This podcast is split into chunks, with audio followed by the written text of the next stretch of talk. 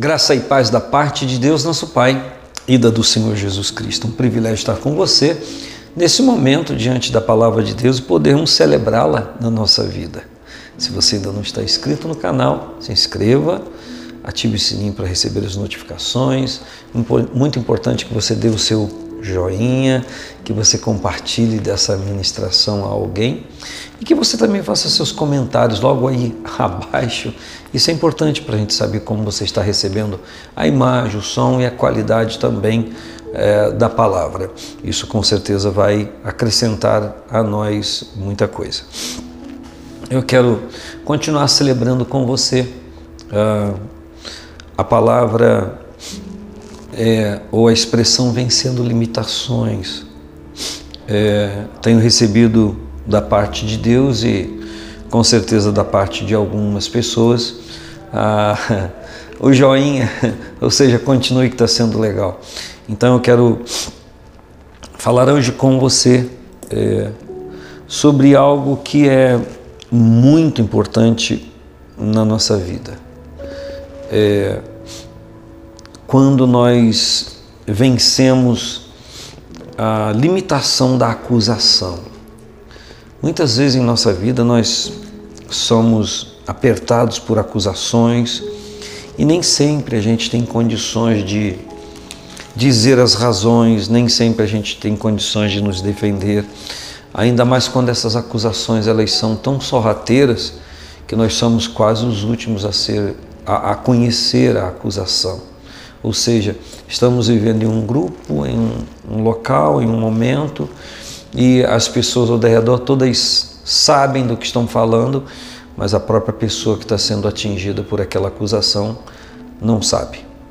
É, embora hoje o texto que eu quero tomar da palavra de Deus seja um pouquinho diferente, fala sobre acusação, mas fala de algo que estava sendo bem conhecido. Está em João 8, João capítulo de número 8, a Bíblia diz que ah, pessoas tentando Jesus para que tivessem do que o acusar, é, trouxeram uma mulher apanhada em, em ato de adultério. Segundo a, a lei, a cultura daquele momento dos judeus, qualquer pessoa que cometesse um delito como esse seria morta por apedrejamento, qualquer pessoa.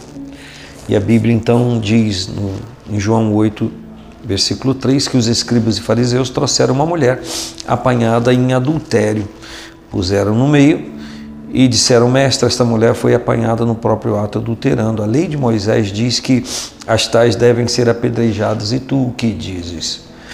E isso diziam tentando para que tivessem de que o acusar. Mas Jesus, inclinando-se, escrevia com o dedo na terra. E como insistissem, perguntando-lhe, endireitou-se e disse: aquele que dentre vós está sem pecado, atire a primeira pedra contra ela e, tornando a inclinar-se, escrevia na terra. Quando ouviram isso, saíram um a um, a começar pelos mais velhos até os últimos, e ficaram só Jesus e a mulher que estava no meio. Endireitando-se Jesus e não vendo ninguém mais que, o, que a acusava, disse: Mulher, onde estão aqueles teus acusadores? Ninguém te condenou? E ela disse: Ninguém, Senhor. E ele lhe disse: nem eu também te condeno. Vai-te e não peques mais. Nesse texto, nós vemos duas coisas interessantes. A figura aparentemente central é a mulher que for apanhada em ato de adultério, sendo acusada diante de Jesus para ser morta, executada. O propósito dessas pessoas não eram primeiramente, não era primeiramente matar a mulher, cumprindo assim a lei da cultura eh, religiosa deles.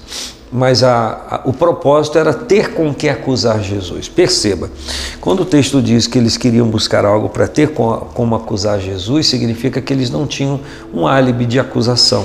Então eles trazem uma mulher apanhada em ato de adultério para que, em decorrência da atitude de Cristo, eles possam ter como acusar. Aí nós vamos ver agora dois pontos. Né? O primeiro é que se ele diz podem matar, segundo a lei de Moisés, diriam, ele não tem amor, o amor que ele prega ele mesmo não vive. Segundo, se ele diz não matem, ah, eles iam dizer você é contra a lei de Moisés, e aí eles que iriam então matar, como fizeram. E a outra, a outra personagem da história é a própria mulher em si, que está diante desta acusação. Então, o que Jesus diz? Jesus nem diz para matar, nem para não matar. Ele diz: se alguém dentre vós está sem pecado, seja o primeiro a tirar pedra contra ela. Então, nesse momento, nós vemos o terceiro grau e o nível de acusação. Primeiro, é que tentando acusar Jesus, eles trazem a mulher. Segundo, é que eles tentam executar a mulher, era uma acusação verídica, estava diante dos fatos. E o terceiro foi quando Jesus apela para a consciência deles e eles próprios se autoacusam. Quando eles deixam as pedras e vão embora, eles estão é, declarando que eles então estão de, debaixo daquela acusação. E dentre essas três acusações, nós vemos algo maravilhoso. É, primeiro fato não é maravilhoso, porque se aquelas pessoas ficassem, poderiam receber o perdão de Jesus e igualmente serem aliviados da carga do pecado, mas foram embora. O segundo caso é o da mulher que esteve ali, ali permaneceu, recebeu o perdão do Senhor. E o primeiro caso é o do Senhor Jesus, que eles queriam buscar alguma coisa para acusá-lo e não conseguiram de muitas vezes, ou muitas vezes na vida, acontece isso. Pessoas que cometem algum ato que não é bom, então há um argumento de acusação. Segunda coisa é que às vezes, é, ou, ou quase sempre, pessoas buscam emboscadas para é, ter como acusar alguma pessoa. E a gente sabe também pela Bíblia, que a Bíblia diz, a Bíblia declara que o diabo é o nosso acusador, é aquele que nos acusa em Apocalipse, diz, de noite e de dia diante do Senhor, trazendo indícios de acusação. E neste texto, que eu quero apenas me amparar para falar com você, nós vemos a, a pessoa que consegue vencer a limitação da acusação quando ela está diante de Jesus, quando ela não só é acusada, mas ela confessa. Ela confessa o seu pecado. O lindo é que Jesus diz para a mulher: Vá em paz porque eu não te condeno, mas não peques mais. Porque senão você vai estar trazendo acusação para você. E eu quero então conversar com você sobre isso, porque quando nós estamos debaixo de acusação espiritual, debaixo de acusação de pessoas, quando de alguma forma nós somos alvejados, em qualquer lugar que estivermos e vermos qualquer pessoa cochichando, conversando, nós vamos achar que está falando de nós. Quando a acusação ela é conhecida, você pode se defender, você pode se explicar quando lhe dão tempo. Mas quando a acusação não é patente, não é clara, não é não está diante de você, você vive debaixo daquela acusação, pessoas falam de você e você sequer sabe do que está acontecendo. Mas todo remédio para qualquer tipo de acusação, quer seja de terceiros, quer seja da via espiritual do diabo, ou quer seja uma alta acusação, uma consciência culpada, todo remédio está diante de Deus. Enquanto falo com você, você pode ser uma dessas pessoas que está debaixo de acusação na sua mente, porque um dia falou, um dia fez, um dia pensou alguma coisa e aquilo de alguma forma fez adoecer a sua alma, fez adoecer o seu espírito. E quem sabe o seu relacionamento com Deus não é mais o mesmo por conta disso.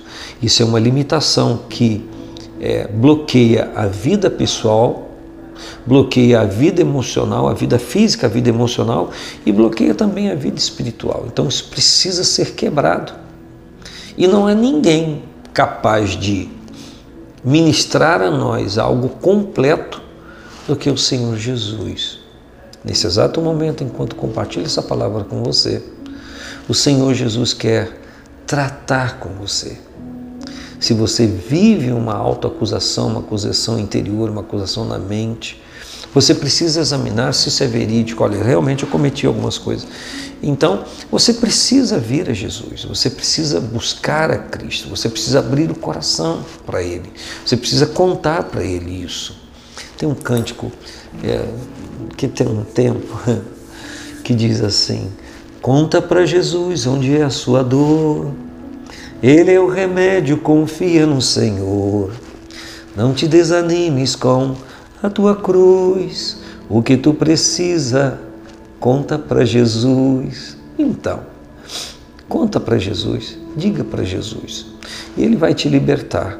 Essa mulher teve a sorte, a sorte de ser acusada e levada a Jesus. Se ela é levada diante dos rabinos, se ela é levada diante dos sacerdotes, se ela é levada diante do líder da, da sinagoga, ela seria executada, morta por apedrejamento. Mas levaram-na à fonte da vida, levaram-na a Cristo. E eu espero que as acusações que você esteja vivendo, quer de terceiros ou do diabo ou sua própria, isso te leve a Cristo, faça com que você se chegue ao Senhor. E chegando-se ao Senhor, com certeza, essa acusação que tem bases sólidas ou não tão sólidas, vai receber o perdão de Deus. O motivo a, da acusação, aquilo que melindra a sua alma, aquilo que te limita, vai estar diante do Senhor. Exatamente agora, enquanto compartilho com você, essa coisa pode ser resolvida. Coloque-se diante de Deus, confesse para Ele, peça perdão, diga da sua vontade de mudar de vida, ou se já mudou por conta de algo que aconteceu lá no passado. Então isso pode essa carga pode ser tirada agora, quebrado esse jugo em nome do Senhor Jesus. Um grande abraço, paz do Senhor.